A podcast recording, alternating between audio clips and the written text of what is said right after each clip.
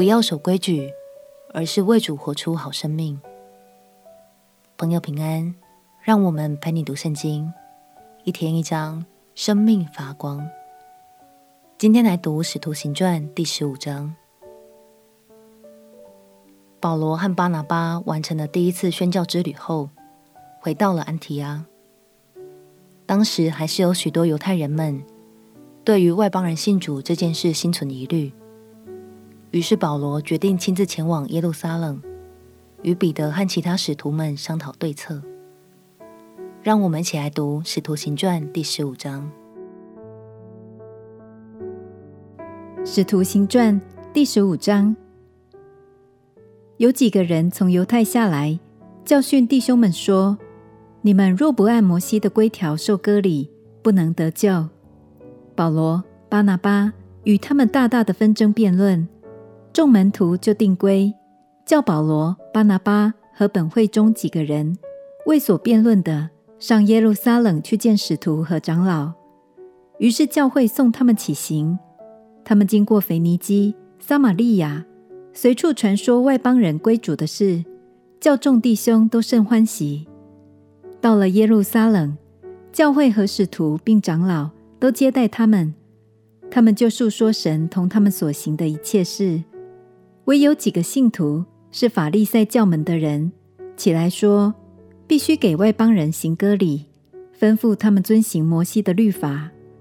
使徒和长老聚会商议这事，辩论已经多了。彼得就起来说：“诸位弟兄，你们知道，神早已在你们中间拣选了我，叫外邦人从我口中得听福音之道，而且相信。知道人心的神也为他们做了见证，赐圣灵给他们，正如给我们一样。又借着信洁净了他们的心，并不分他们我们。现在为什么试探神，要把我们祖宗和我们所不能负的轭？”放在门徒的颈项上呢？我们得救乃是因主耶稣的恩，和他们一样，这是我们所信的。众人都默默无声，听巴拿巴和保罗述说神借他们在外邦人中所行的神迹奇事。他们住了声，雅各就说：“诸位弟兄，请听我的话。方才西门述说神当初怎样眷顾外邦人。”从他们中间选取百姓归于自己的名下，众先知的话也与这意思相合。正如经上所写的：“此后我要回来，重新修造大卫倒塌的帐幕，把那破坏的重新修造建立起来，叫余剩的人，就是凡称为我名下的外邦人，都寻求主。”这话是从创世以来显明这事的主说的。所以，据我的意见，不可难为那归服神的外邦人，只要写信吩咐他们禁戒偶像的污秽和奸淫，并勒死的牲畜和血。因为从古以来，摩西的书在各城有人传讲，每逢安息日，在会堂里诵读。那时，使徒和长老并全教会定义从他们中间拣选人，差他们和保罗、巴拿巴。同往安提亚去，所拣选的就是称呼巴萨巴的犹大和希拉，这两个人在弟兄中是做首领的。于是写信交付他们，内中说：使徒和做长老的弟兄们问安提亚、叙利亚、基利加外邦众弟兄的安。我们听说有几个人从我们这里出去，用言语搅扰你们，祸乱你们的心。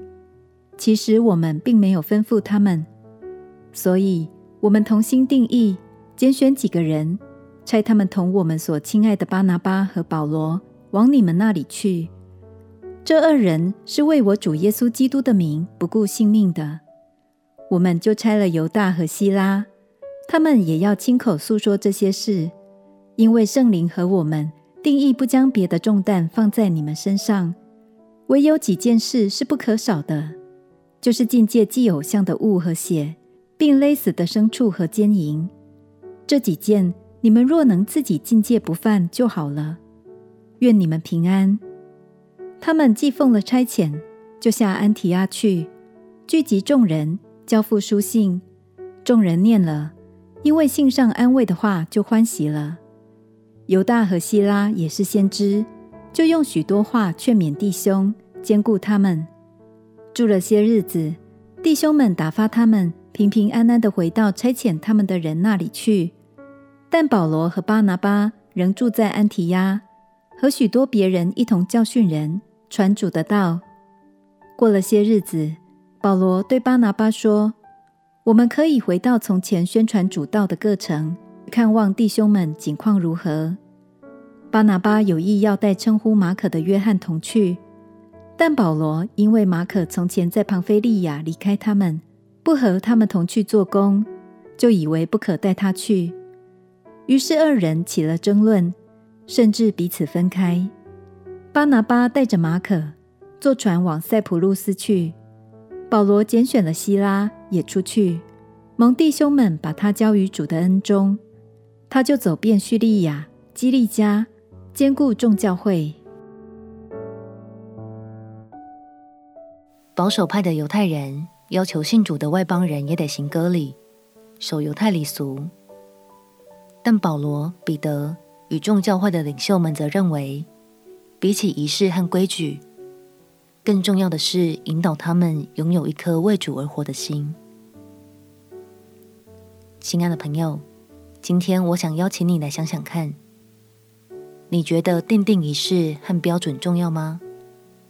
你觉得对跟随耶稣的人来说，什么是最重要的呢？